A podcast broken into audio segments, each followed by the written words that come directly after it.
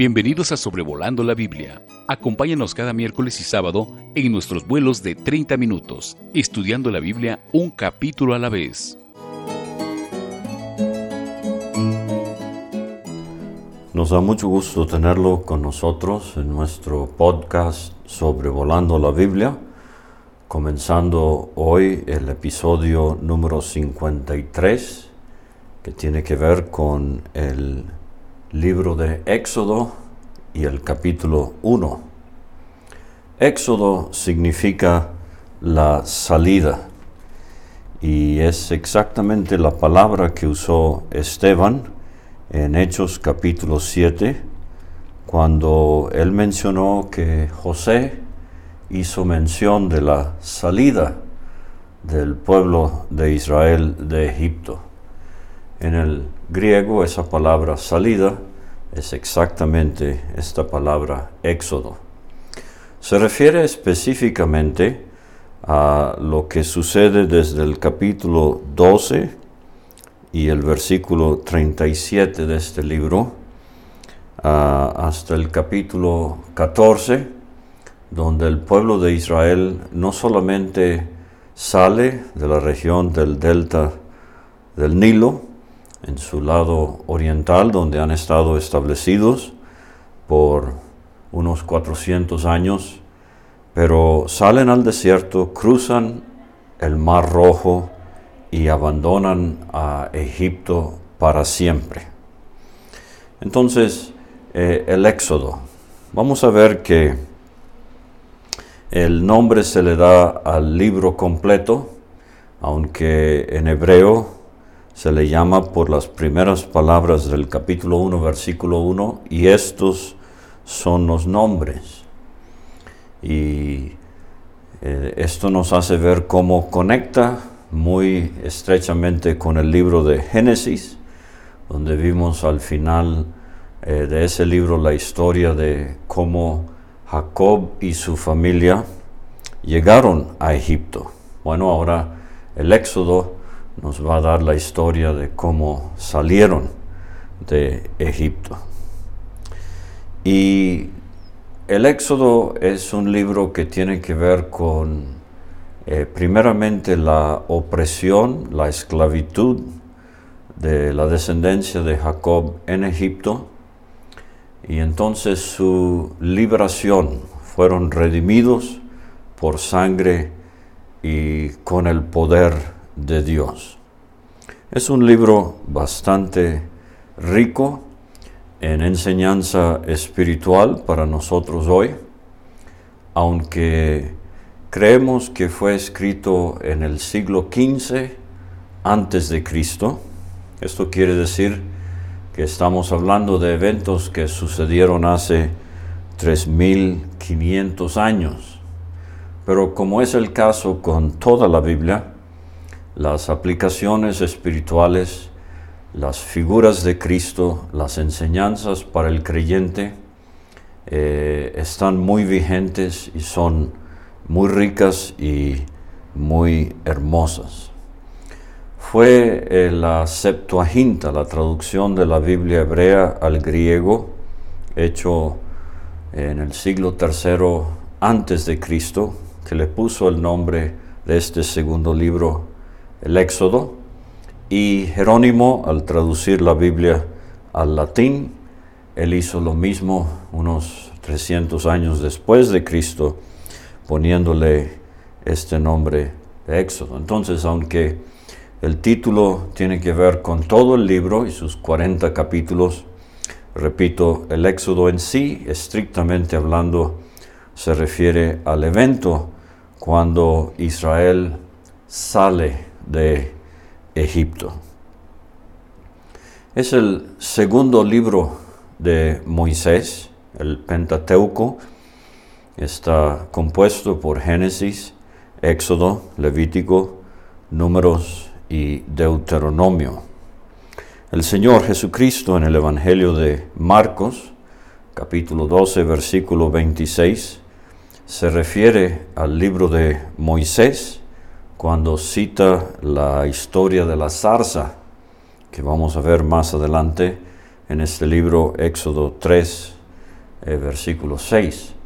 Entonces Cristo mismo testifica el hecho de que Moisés escribió el Éxodo. En cuanto a los cinco libros del Pentateuco, vimos que en Génesis Adán y Eva comienzan el libro en el huerto del Edén, pero vimos al final del capítulo 50 que Génesis termina con José en un ataúd en Egipto. Entonces el sentido general del libro de Génesis es que el hombre desciende. En Éxodo vamos a ver, eh, llegando al capítulo 12, que el hombre sale de Egipto. En eh, Levítico vamos a ver que el hombre entra al santuario, el tabernáculo, para adorar, para servir a Dios. En números vemos que el hombre camina, peregrina y batalla con sus enemigos. Y en Deuteronomio vemos que el hombre reflexiona, eh, repasa lo que ha recibido de Dios y contempla la herencia que está por eh, recibir en la tierra prometida. Entonces cada una de estas visiones de los libros del Pentateuco eh, nos ayudan a ver la enseñanza espiritual que hay en estos libros, aunque tienen que ver primordialmente en primera instancia con el pueblo de Israel. Como hemos dicho, hay mucho que aplica y que sirve para nosotros en el siglo XXI. En cuanto a la división del libro de Éxodo, eh, para recordarlo muy fácilmente, personalmente uso las cuatro T's, la tiranía y lo que el pueblo de Israel sufrió eh, como esclavos en Egipto, la travesía y cómo por fin salieron de Egipto, y llegaron al monte de Sinaí después de cruzar el Mar Rojo. Y entonces tenemos las tablas de la ley con una serie de mandamientos y rituales y enseñanzas, la ley de Moisés y el pacto que Dios estableció con Israel por medio de Moisés, y el tabernáculo, la primera casa, si quiere, eh, que construirían los judíos. Más adelante sería reemplazado eh, por el templo de Salomón, que sería destruido. Sería reconstruido por Zorobabel, embellecido y engrandecido por Herodes. Ese templo destruido por los romanos en el año 70 después de Cristo. Y entonces, segunda Tesalonicenses 2 nos habla de el templo que habrá durante la tribulación y finalmente el libro de Ezequiel nos habla del templo del milenio.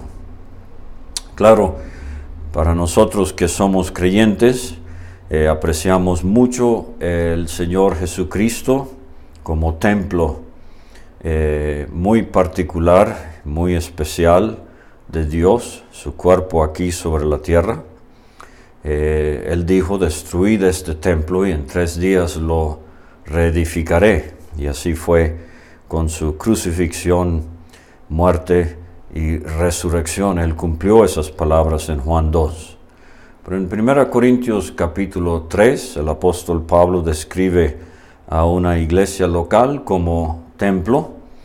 En el capítulo 6 de 1 Corintios, él describe el cuerpo del creyente como un templo y en Efesios 2, él describe la iglesia universal como templo. Entonces, ese es todo un estudio, las diferentes habitaciones de Dios y el tabernáculo es la primera en cuanto a la historia del pueblo de Israel. Déjeme decir de una vez que quizás algún día quiera comparar los libros de Éxodo y Ezequiel por amor al tiempo nada más le voy a mencionar la comparación más obvia, es que ambos libros terminan con la construcción de una habitación terrenal de Dios. El tabernáculo Éxodo 25 a 40, el templo del milenio, Ezequiel capítulos 40 al 48. Geográficamente se puede ver el movimiento del libro del capítulo 1 al capítulo 12, versículo 36, la descendencia de Jacob en Egipto, eh, morando en Gosén, eh, al oriente del delta del río Nilo, en los eh, capítulos 12, versículo 37, al final del capítulo 18, tenemos el pueblo de Israel viajando desde Egipto, cruzando el Mar Rojo y llegando a las faldas del monte de Sinaí. Y el resto del libro, desde el capítulo 19 hasta el capítulo 40, es el pueblo de Israel al pie del Sinaí, recibiendo la ley y las instrucciones del tabernáculo y poniendo mano a la obra y construyendo este santuario que les serviría hasta eh, por varios siglos. Ahora, este, si quiere una división más eh, minuciosa del libro, podría pensarlo de esta manera. De los capítulos 1 al 6, la necesidad de redención. El pueblo es esclavo, necesita ser redimido. Capítulos 7 a 11, el poder del Redentor y esas terribles plagas que Dios trajo sobre Egipto, juzgando los dioses de esta nación pagana y mostrándole a los egipcios y al pueblo de Israel su gran poder. Capítulos 12 a 18, la redención por sangre. Vamos a ver ese importantísimo evento de la Pascua en el capítulo 12 y la emancipación, la liberación del pueblo de Israel de Egipto con poder. Capítulos 19 a 24 tenemos el deber de los redimidos. Y capítulos 25 a 40 tenemos el servicio de los redimidos. Ahora entonces, eh, volviendo por un momento al Pentateuco, eh, en el libro de Génesis si bien es el libro de los inicios, también es el libro de elección. Dios eligió de los hijos de Adán a Set. De los descendientes de Set, Dios eligió a Noé. De los hijos de Noé, Dios eligió a Sem. De los descendientes de Sem, Dios elige a Abraham. De los hijos de Abraham, Dios elige a Isaac de los hijos de Isaac Dios elige a Jacob, el menor, y de los hijos de Jacob Dios elige a Judá como ascendiente, eh, humanamente hablando, del Señor Jesucristo, por quien vendría eh, Cristo a través de María, por obra y gracia del Espíritu Santo. Entonces en Génesis tenemos figuras de la elección del creyente, cómo fuimos escogidos por Dios. En Éxodo tenemos la redención, o sea, la necesidad de ser redimidos por sangre y la salvación que Dios nos ha provisto. En el libro de Levítico tenemos la adoración eh, y el servicio del creyente y cómo eh, el Padre busca adoradores en nuestros tiempos que le adoren en espíritu y en verdad. En el libro de Números eh, tenemos al pueblo de Israel como figura del creyente enfrentando a sus enemigos y enfrentando las tentaciones del camino. Y como he mencionado, Deuteronomio es reflexivo en cuanto al repaso que debemos hacer de lo que hemos aprendido y contemplativo al anhelar aquella patria que Dios nos ha prometido, en nuestro caso es una patria celestial, ese país lejano, glorioso, al cual anhelamos llegar eh, los que somos miembros de la familia de Dios. Ahora, este, vamos a ver el capítulo 1 de Éxodo en sí, versículos 1 a 7, la descendencia de Jacob en Egipto, versículos 8 a 14, la esclavitud, la dura servidumbre de Israel en Egipto, y versículos 15 a 22, los intentos que hace Faraón para exterminar el pueblo hebreo. Versículos 1 a 7, eh, como he mencionado en el hebreo, comienza con una conjunción y estos son los nombres de los hijos de Israel, o sea, los hijos de Jacob. Y esto ocupó nuestra atención al final del libro de Génesis, particularmente el capítulo 47 y si bien notamos ciertas aparentes diferencias, a veces se mencionan 70, a veces se mencionan 75 como los eh, hijos de Jacob en Egipto, eh, voy a poner a un lado por un momento para este estudio los tecnicismos y nada más quiero mencionar esto. A mí me llama mucho la atención que en Génesis 10, tenemos de Noé 70 familias que poblaron la tierra. Puede ir atrás a Génesis 10 y puede contarlos. Creo va a encontrar de Sem, Cam y Jafet 70 familias que poblaron las naciones. La tabla de naciones que vimos allá en Génesis 10. Pero aquí, como en Génesis 47 y en Éxodo 1, a, Dios lo que le interesa son eh, las 70 personas que conformaron la familia de Jacob en Egipto, porque ahora el resto del Antiguo Testamento va a mostrar que el enfoque divino no es tanto ya las naciones en general, aunque se mencionan, en el resto del Antiguo Testamento, pero el enfoque primordial, principal ahora, es la nación de Israel. Y tenemos aquí eh, la lista de los hijos de Jacob.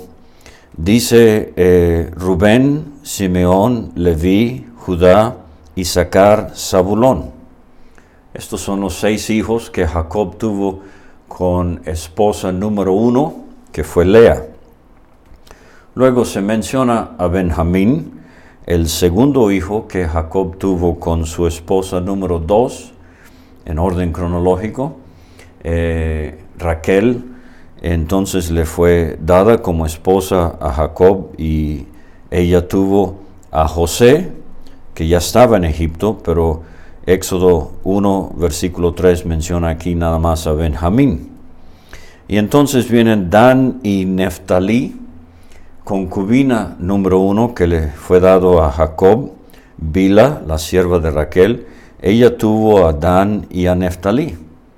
Y Gad y Aser son los hijos que Jacob tuvo con concubina número dos, que es Silpa, la sierva de Lea. Entonces dice el versículo 5, todas las personas que le nacieron a Jacob fueron 70 y José estaba en Egipto.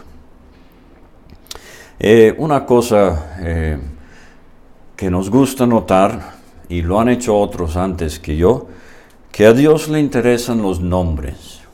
Para Dios no somos números, no somos tarjetas que se checan en la fábrica o en la oficina. Eh, mis ovejas, dice Cristo, oyen mi voz y me siguen. Yo las conozco y las llamo por nombre. Entonces, así como tantas veces en el Antiguo Testamento tenemos estas listas de los nombres de los hijos de Jacob, recuerde que aunque algunas de estas listas de nombres, eh, de genealogías, de descendencia, eh, como hemos visto en el Génesis y como vamos a ver en el primer libro de Crónicas particularmente, eh, para nosotros quizás algo aburrido, pero para Dios cada nombre representa una persona preciosa para Él. Y dice el versículo 6, y murió José y todos sus hermanos y toda aquella generación. Entonces, eh, parece ser que es un poquito más de 100 años que han pasado desde el final de eh, Génesis a lo que tenemos aquí al principio del Éxodo. Y dice el versículo 7, en cumplimiento de Génesis 12, las palabras de Dios a Abraham, yo te haré una nación grande, te multiplicaré. Dice el versículo 7, los hijos de Israel fructificaron. Entonces Génesis comienza en el capítulo 1 eh, y 2 con Dios eh, animando a Adán y Eva a que fructifiquen. Ahora esto lo tenemos aquí no en relación a la raza humana, pero a la en relación a la raza hebrea. Fructificaron y se multiplicaron. Y este es un estudio interesante en el libro de los Hechos en cuanto al crecimiento de la iglesia, que Lucas comienza describiendo el crecimiento con la suma, la adición. Se añadieron aquel día como tres mil personas, pero rápidamente tiene que recurrir a la multiplicación, tanto fue el poder de Dios en el Evangelio, allá en el libro de los Hechos, el crecimiento es geométrico. Así aquí, los hijos de Israel fructificaron, se multiplicaron, fueron aumentados y fortalecidos en extremo, y se llenó de ellos la tierra. Y es impresionante en el 2021 cómo hay judíos por toda la tierra. Dios, de una manera muy maravillosa, ha cumplido su palabra a Abraham y esto obviamente todavía va a seguir sucediendo y aún más en el milenio se verá la fructificación, multiplicación, aumento y llenura de la tierra de parte de los judíos. Ahora, eh, en los versículos 8 a 14, creo que aquí es el periodo de unos 350 eh, años de eh, opresión, de cautiverio, de crueldad. Como mencioné, aquí tenemos la tiranía de Egipto ejerciendo su poder contra los hebreos. Mencioné hace un momento que estamos hablando de eventos en el Éxodo de hace 3.500 años. La historia del imperio egipcio es difícil en ocasiones de identificar, especialmente en relación a la Biblia, pero todo parece que esta dinastía pertenece a eh, el imperio nuevo, es la dinastía número 18. Si en los días de José era la dinastía número 12 del imperio medio, estamos ahora en la dinastía número 18 de los faraones en el imperio nuevo. Y si tiene oportunidad y el interés de hacerlo, eh, estudiosos de la Biblia sugieren que el faraón opresor aquí se habrá llamado Tutmosis, III o el Napoleón de Egipto antiguo. Junto con Tutmosis III, eh, quizás quiera leer algo acerca de Amenhotep, Amen, H, Otep, Amenhotep II. Pero todo esto para decir que realmente en la Biblia no nos dice quiénes eran estos faraones, no nos da sus nombres y al final del capítulo esto va a resaltar con algo eh, sumamente interesante. Pero eh, el versículo 8 hasta el versículo 14 nos hace ver que el primer intento es de esclavitud. Entre tanto se levantó sobre Egipto un nuevo rey que no conocía a José. Y es triste que vivimos en un mundo donde muchos no conocen del Señor Jesucristo. Nunca han leído la Biblia. Para ellos la historia sagrada es terreno desconocido. Por eso la importancia en nuestros hogares de leer la Biblia con nuestros hijos, de orar con ellos, de enseñarles las historias de la Biblia para que crezcan en el temor del Señor y conociendo su palabra. Por eso lo hable también la labor que hacen hermanos con escuelas bíblicas y cuyo mm, eh, meta debería ser eh, de manera muy clara y nítida llevar el Evangelio a niños cuyos padres no le están enseñando las verdades de la Biblia. Entonces, este nuevo rey eh, no conoce a José y él dijo a su pueblo. Es interesante que allá en Hechos 7, Esteban usa la expresión otro rey.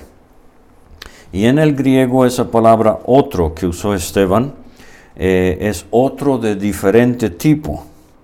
Y algunos han relacionado esto con eh, el pasaje en Isaías capítulo 52 y el versículo 4, así dijo Jehová el Señor, mi pueblo descendió a Egipto en tiempo pasado para morar allá, y el asirio lo cautivó sin razón. algunos han sugerido que después del tiempo de José, eh, Egipto fue invadido por los Ixos, H-I-C S-O-S. Y por eso es que Esteban dice otro rey, otro de diferente tipo, o sea, era un rey extranjero. Y ah, eh, hemos leído en Isaías 52, 4 que el asirio lo cautivó sin, eh, causa, sin razón, sin causa. Sea como fuere, los Ixos por fin fueron derrotados otra vez eh, por los propios egipcios. Y ahora, como he sugerido, estamos en la dinastía número 18. El pueblo egipcio celoso quiere poner control sobre los israelitas. Dice este faraón aquí, el pueblo de los hijos de Israel es mayor y más fuerte que nosotros. Ahora pues, seamos sabios Esteban usa la palabra, usemos astucia para con él, para que no se multiplique, o sea, aún más de lo que estaba sucediendo. Y aconteciendo que viniendo guerra, él también se una a nuestros enemigos y pelee contra nosotros y se vaya de la tierra. Entonces es donde ponen comisarios de tributos para que los molestasen con sus cargas y edificaron para Faraón aunque con mayúscula, faraón es eh, la designación del rey en Egipto, no una persona en particular. Por eso cuando leemos de faraón, tengamos en mente que hay varios diferentes faraones. Ya hemos visto que uno fue el faraón en los tiempos de José, otro es el faraón acá en eh, Éxodo capítulo 1, etcétera y este, edificaron ciudades de almacenaje Pitón y Ramesés. Y hemos visto ya que Gosén, donde vivían los hebreos en Egipto, eh, también se le eh, relaciona con Ramesés en el libro de Génesis. Pero cuanto más los oprimían, más se multiplicaban y crecían, de manera que los egipcios temían a los hijos de Israel. Y esto es lo que sucedió en los tiempos de la iglesia cuando hubo persecución. Bien se ha dicho que la sangre de los mártires es el semillero de la iglesia. Y con Dios hay una mayoría, y así fue con los eh, hebreos aquí en Egipto, y así fue con la iglesia en los primeros siglos eh, después de los apóstoles. Amargaron su vida con dura servidumbre en hacer barro y ladrillo y en toda labor del campo y en todo su servicio al cual los obligaban con rigor. Y estos versículos nos describen la condición del pecador en este mundo. Debería haber dicho ya que Egipto es una figura del mundo, Faraón es una figura del diablo, Israel en esclavitud es una figura del pecador, Moisés es una figura de Cristo como libertador. Y vamos a ver esto también eh, en términos proféticos en el Apocalipsis.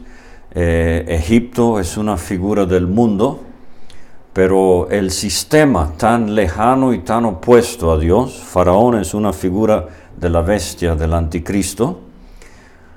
Los israelitas son figura de la nación que va a sufrir tanto. Eh, Moisés es una figura de Cristo, el libertador, el Mesías que vendrá a liberar. Y cuando tenga tiempo note cómo las plagas en Egipto y los juicios del Apocalipsis, particularmente las siete copas, se parecen mucho. Entonces, eh, tenemos aquí de entrada en el libro de Éxodo eh, bastante material profético eh, o preludios proféticos, si quiere. Ahora, rápidamente la tercera sección del capítulo, vamos a ver que la esclavitud no le funcionó al faraón y él ahora opta por otro método que es el exterminio. Y él va a intentar dos maneras de exterminar a los judíos. O sea, lo que hizo Hitler eh, en los tiempos de la Segunda Guerra Mundial, es algo que ya han intentado hombres paganos para destruir al pueblo de Dios. Habló el rey de Egipto a las parteras de las hebreas, una de las cuales se llamaba Cifra y la otra se llamaba uh, Fua. Cifra significa hermosura, eh, Fua significa una flor hermosa o, es, o también esplendor. Y vamos a ver cómo estas dos mujeres resaltan por su hermosura, su esplendor, al mostrar más temor de Dios que temor hacia el faraón. Él les dice, cuando asistáis a las hebreas en sus partos y veáis el sexo, eh, si es hijo, si es varón, matadlo. Si es hija, entonces viva. Mientras menos varones hayan, más débil va a ser el ejército y más difícil la propagación, obviamente, de la raza. Versículo 17, pero las parteras temieron a Dios. Qué seis palabras tan importantes, tan impresionantes, pero las parteras temieron a Dios. Y quiera Dios que esto nos caracterice a nosotros. Estamos viviendo días donde gobiernos están imponiendo eh, leyes que van muy en contra de la Biblia y de Dios, y Dios nos ayude a temer más a Dios que a los gobiernos. Y no hicieron como les mandó el rey de Egipto, sino que preservaron la vida a los niños. Y el rey de Egipto hizo llamar a las parteras y les dijo, ¿por qué habéis hecho esto, que habéis preservado la vida a los niños? Es interesante que él parece aceptar la explicación. Eh, las parteras respondieron a Faraón porque las mujeres hebreas no son como las egipcias, son robustas, dan a luz antes que la partera venga a ellas. Ahora, si es honesta la respuesta, y creemos que sí, es posible que ellas eh, deliberadamente se tardaron en llegar para que esto sucediera. Pero Dios honra a los que le honran, y dice el versículo 20, Dios hizo bien a las parteras, eh, les edificó casas, es la expresión, eh, y esto lo vemos de David en 2 Samuel 7, Dios prometiéndole eh, edificar su casa, no en el sentido físico, sino hogares o sea, sus familias como expresión de la recompensa divina por haber temido a Dios antes que al faraón.